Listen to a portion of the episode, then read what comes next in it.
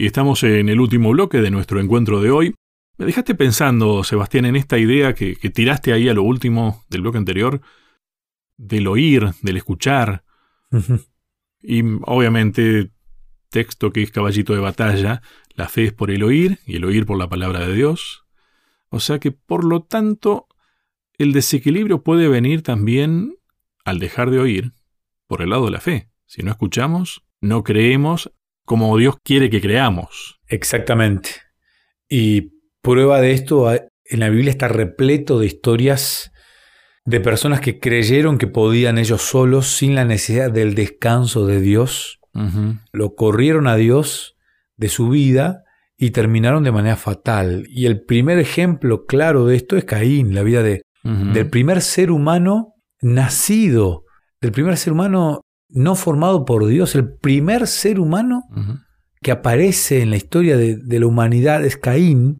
Imagínate la, educación que recibió Caín. La mamá pensó que era el Salvador, el, el, que venía a pisarle la cabeza a la serpiente.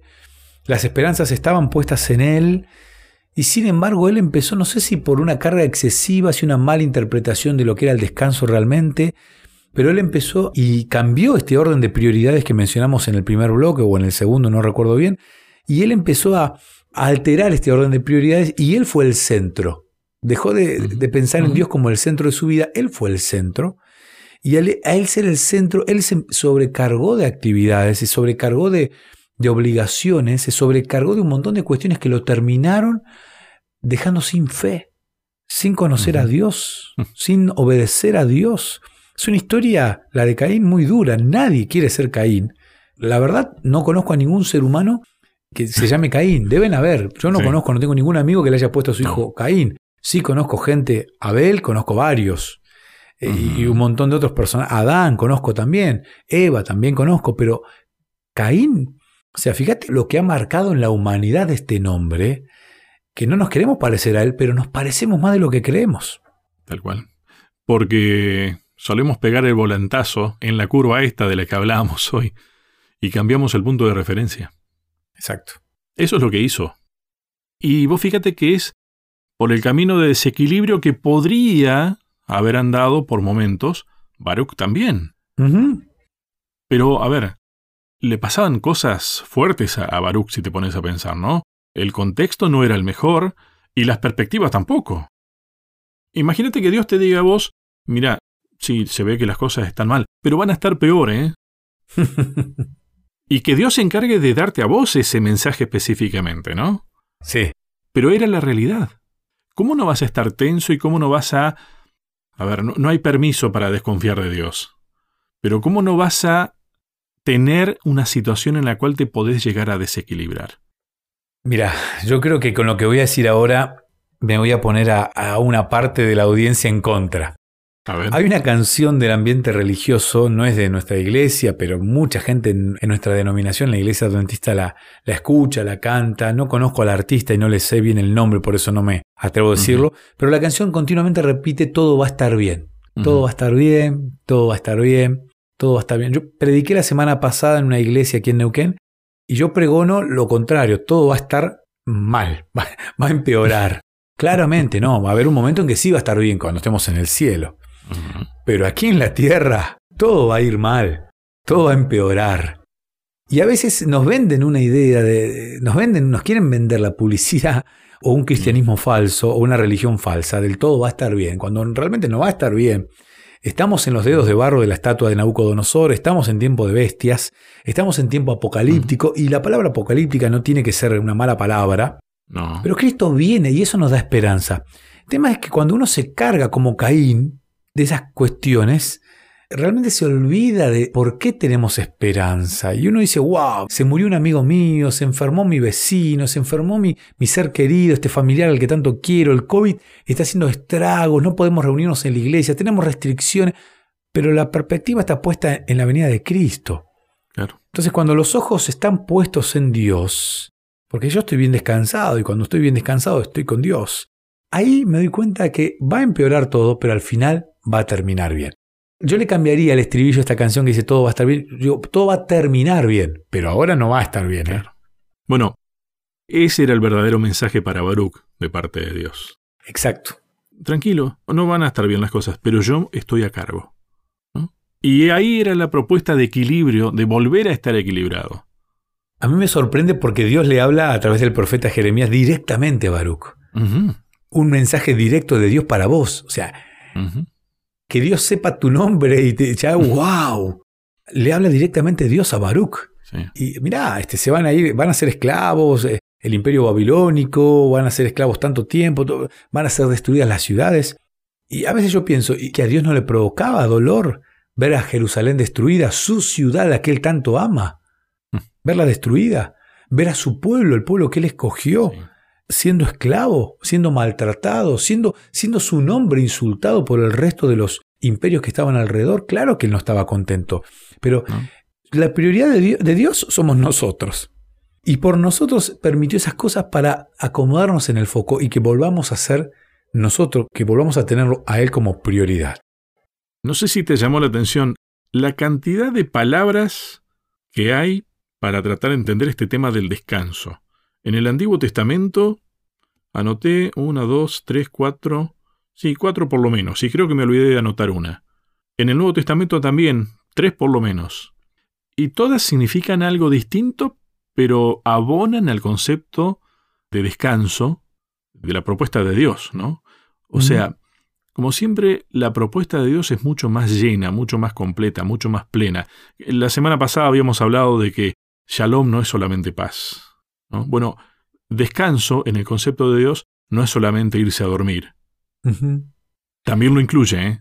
Exactamente, forma parte, es una, es una partecita del descanso, pero el descanso tiene que ver con un montón de actividades que pareciera que nos van a cansar. A ver, qué joven que se va de un campamento con sus amigos un fin de semana, eh, sí, va a venir con un cansancio físico tal vez, un poquito agotado y va a dormir poquito más el primer día que vuelve a casa, pero con emociones contando las historias, mirá, hicimos esto, hicimos aquello, cantamos hasta tarde, hicimos una fogata. Y vos lo ves, vienen desbordantes de energía. Realmente vienen con unas pilas, decimos en Argentina y calculo que en otros países de Sudamérica, vienen con las pilas cargadas. Pero vos decís, pero wow, pero se fueron. Cuando uno empieza a crecer, y hablo de, de mi franja etaria, los campamentos no son algo que uno diga, uff, cómo me cargó las pilas. Ahora, si yo me pudiera ir a algún rinconcito, estos que tiene la Patagonia Argentina, estar escuchando los pajaritos, piecitos en el agua, aunque ahora está fresquito. No digo todo una semana, digo un solo día. Ya para mí cambiaría rotundamente. Ir a una plaza. Bueno, hemos salido a caminar con mi hijo más pequeño por acá, una zona montañosa que hay, está realmente bellísimo el paisaje, y a mí eso me relaja. Aunque vengo físicamente cansado, porque hasta subimos, bajamos, hasta corremos con mi hijo de 7 años, vengo un poquito cansado físicamente, pero con una mente totalmente descansada. Eso es lo que a veces nosotros no entendemos. Eso es lo que tal vez no entendió Baruch, ¿no? Seguí siendo mi prioridad, dice Dios. Por eso yo te ofrezco el sábado, que es una porción de tiempo para que descanses, para que realmente, para que me, cargues a mí tus cargas y descanses de ellas.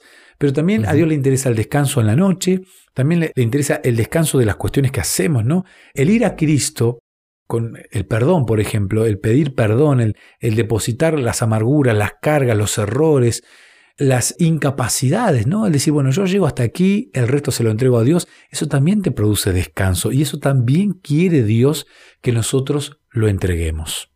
Te pregunto, Sebastián, y contame desde tu experiencia personal. Yo sé que vos sos una persona inquieta, este, pero también sé que disfrutás mucho de estas cosas, de la naturaleza y demás. Y te lo pregunto desde tu experiencia como pastor, ¿no?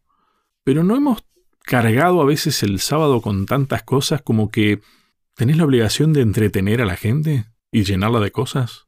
Sí, sí, sí, sí.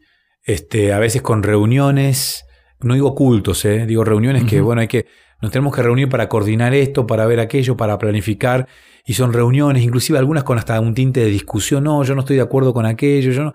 Y uno termina el sábado realmente con algunos, particularmente vos me conocés muy bien y sabés que esquivo todo eso, explico con mucho cariño mi forma de trabajo, pero me, trato de deshacer de todo eso y que todo conduzca. Las personas que escuchan el programa saben que siempre hablo de comida y de, fútbol para explicar todo, y yo creo que la sobremesa del sábado es una bendición.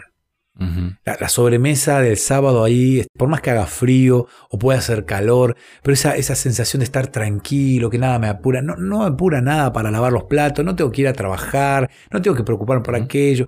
Esa sobremesa de charlas interminables, de disfrutar, de reír, de contar anécdotas, de planificar inclusive. Es tomar esa curva de otro punto de referencia. Pero sí, coincido con vos. Muchas veces cargamos tanto nuestra agenda el día sábado que lo que menos hacemos es descansar. No es la intención de Dios esa. La intención de Dios es que seamos felices el sábado, que nos conectemos con Él y que realmente descansemos. Yo creo que tampoco Dios quiere que sobrecarguemos ningún día de la semana, ¿eh? porque Dios nos cuida todos los días también. Sí, sí, coincido 100%. Dios no quiere que vivamos al ritmo de esta, de esta vida que este mundo le ha impuesto. No es el plan de Dios este. El plan original de Dios no es que nosotros estemos apurados, que vayamos para allá, que si Dios hubiese tenido intenciones de, que vivamos una vida, nos hubiese creado el reloj. Él hubiese dicho, bueno muchachos, acá les dejo este aparatito para que sepan que tienen tanto tiempo para comer, tanto tiempo para charlar, tanto tiempo para caminar y recorrer el Edén, y después, Dios no, les dio libertad, Vayan, miren, pasen, disfruten, contemplen, charlen, ríanse, no sé, hablen conmigo. No, no, no nos dio limitaciones en ese sentido. Claramente eh, creó ciclos, y soy un convencido de que hay que respetar los ciclos. Cuando el sol está ya escondiéndose en el horizonte es momento de empezar a pensar en dormir y nos viene bien descansar nuestro cuerpo y soy sumamente fanático de esto, de respetar los ciclos, de respetar esas cuestiones naturales que Dios ha puesto el hecho de uno necesita comer para poder vivir, pero no, no tiene que estar todo el tiempo pensando en la comida, porque si no realmente uno también está cambiando el foco. Y respetando esos ciclos que Dios dio, claramente uno es más feliz. Pero si coincido, Lucho, a veces hemos cargado tanto el sábado de actividades que lo que menos hacemos es descansar. Bien. Creo que por hoy terminamos, Sebastián. ¿Próximo tema? Sin descanso y rebeldes. Y hay un dibujito en el libro hay, hay, un dibujo, una ilustración que habla de gente ahí como preocupada y, y realmente dice, sin descanso y rebelde. ¿Será que el no estar descansado te hace rebelde? ¿Será que la rebeldía es fruto del agotamiento? La semana que viene. Gracias, Sebastián.